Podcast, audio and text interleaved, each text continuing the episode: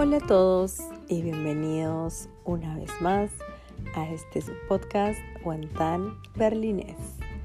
Bueno, como ya vieron en el título del video, el día de hoy les voy a contar cómo fue mi primera vez en migraciones, aquí en Alemania, obviamente. Así que pues, como ya lo saben, cojan su tacita de té, su tacita de café, sus chips favoritos y vamos a empezar. Bueno, ¿cómo están chicos? Espero que estén bien, que estén pasando un bonito fin de semana. Yo el día de hoy, sábado 4 de diciembre, les cuento que estuve un poquito mal porque fui al dentista y la anestesia siempre me deja grave. Y lo digo así porque me quedo muchísimas horas con la anestesia. Entonces, para que se me pase el efecto, tienen que pasar casi 8 horas. Y en 8 horas yo no puedo comer absolutamente nada. Entonces, ha sido bastante difícil el día de hoy. He estado con bastantes mareos y dolores de cabeza, pero ni siquiera eso ha impedido que grabe el día de hoy este podcast. Así que bueno, vamos a empezar.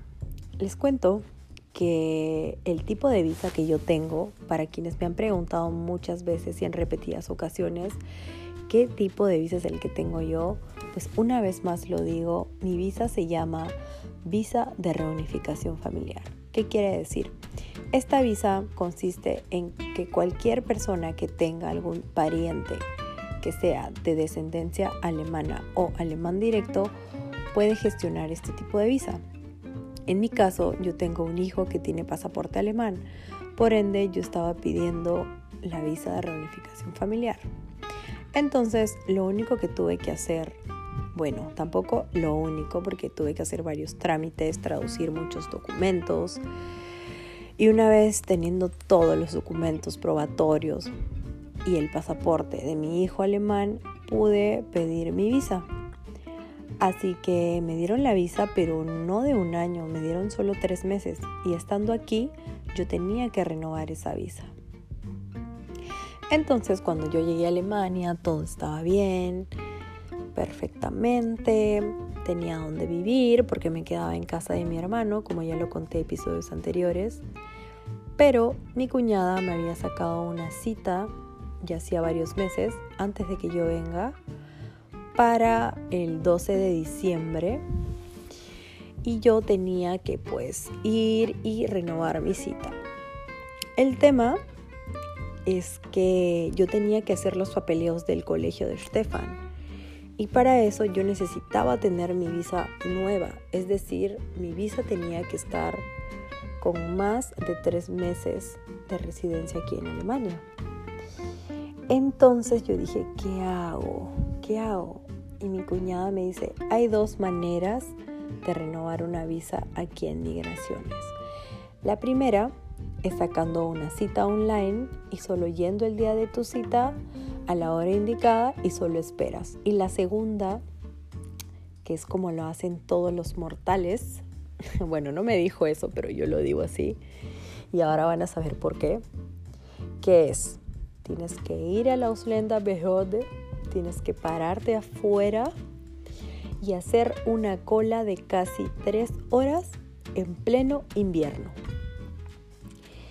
Y yo pues dije, ni modo, voy a tener que hacerlo. Para esto, yo tengo una amiga que ella ya había hecho este tipo de papeleos con el mismo tipo de visa porque ella tiene dos hijitos, su papá es alemán y pues ella ya había renovado esta visa y ya le había tocado ir a hacer su cola. Y chicos, esto es bien duro porque cuando tú tienes una emergencia tienes que ir y hacer tu cola ahí. Y vas a las 3 de la mañana y media si quieres ser el primero de la fila o uno de los primeros en la fila. Porque casi siempre hay una cola inmensa, inmensa. Ya a mí me habían asustado, mi amiga me dijo, Ingrid, tienes que salir súper temprano, estar máximo 3 y media, 3 y 40 de la madrugada. Llévate cosas para comer, algo para tomar, porque te vas a morir de frío. Era literal en fechas como estas, como lo dije, diciembre, más o menos un día 6 creo que fui. Y Dios, no saben, o sea, yo me levanté ese día, creo que ni dormí. Solo dormí un par de horas y me desperté como a las 2 de la mañana. Menos mal la casa de mi hermano estaba cerca, estaba como a 30 minutos o menos. Me desperté, me bañé, me cambié y ya había listado una ropa previa para ponerme ese día porque mi amiga me dijo que ella se murió de frío, o sea, estaba congelada, literal congelada, que tuvo que llamar a una amiga y suplicarle que por favor se levante de su cama y le lleve un termo caliente, porque ella nunca se imaginó el frío que podría ser. Y ustedes saben, ahorita estamos en menos 2, menos 3. Estos días están siendo bien, bien fríos. Y pues yo me abrigué bastante. Me puse un sobre todo inmenso, súper grueso, que era súper incómodo. Pero era lo suficientemente gordo como para que me abrigue, supuestamente. Así que pues me fui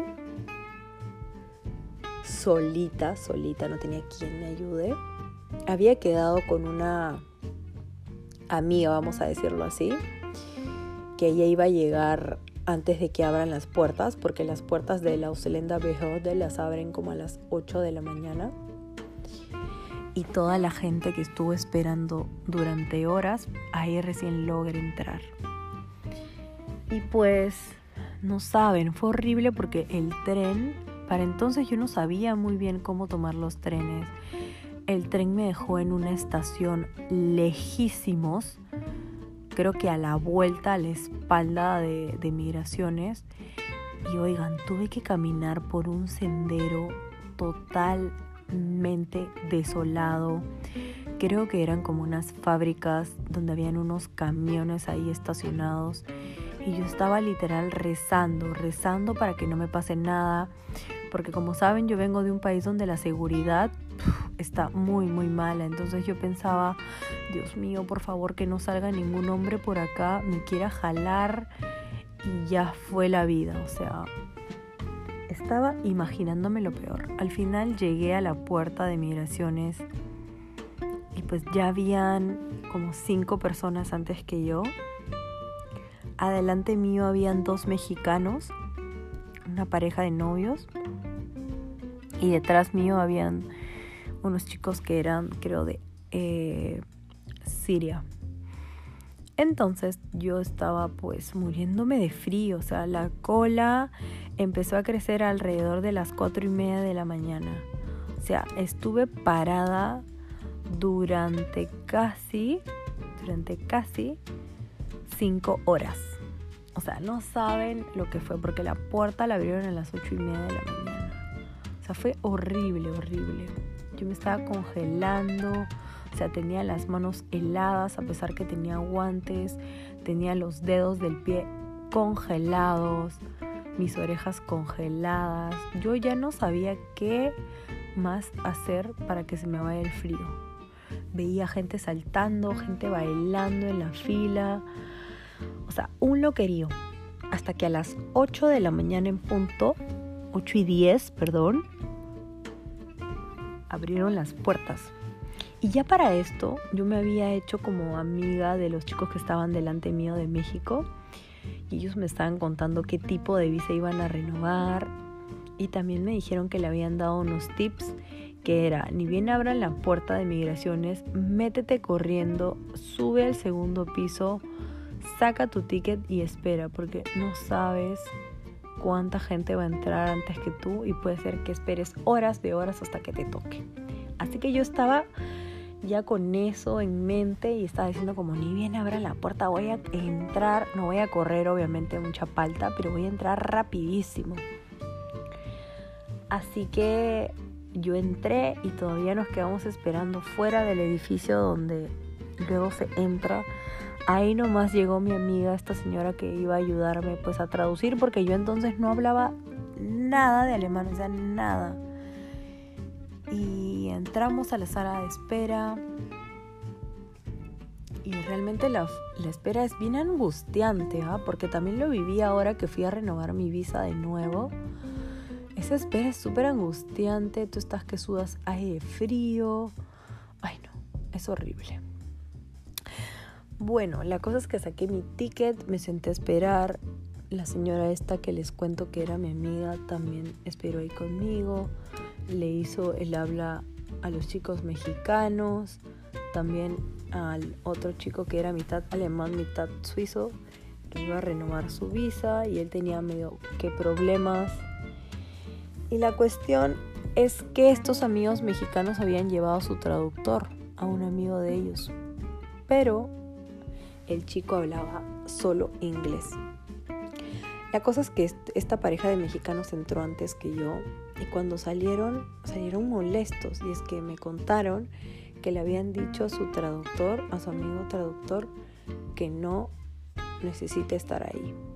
Y como que pum, lo, lo botaron al chico y los dos mexicanos se quedaron ahí hablando como pueden para que les renueven la visa. Hasta que me tocó a mí. Y vaya que estaba nerviosa. Yo entré, era un señor en su escritorio con la ceja fruncida, te decía, ok, ¿tiene los documentos listos? Y tú le decías, eh, sí, bueno, entonces ahora falta esto, esto, esto y esto.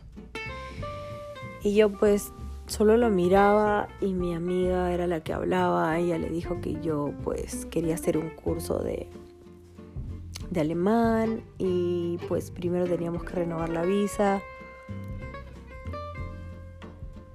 Ay, perdón, perdón, bostecé. Y que teníamos que pues renovar la visa, que mi hijo necesitaba entrar al colegio. Ella le explicó todos los pormenores al, al tipo que nos estaba atendiendo ahí en migraciones. El tipo súper amable, súper, súper amable. Me pidió los documentos necesarios. Y ya luego pues tocó esperar nuevamente. Y yo estaba súper nerviosa, amigos, súper, súper nerviosa porque era la primera vez que iba a migraciones en, en Alemania. Así que luego me llaman, el señor me hace como dos, tres preguntas y luego de y luego de ello, ah sí, perdón.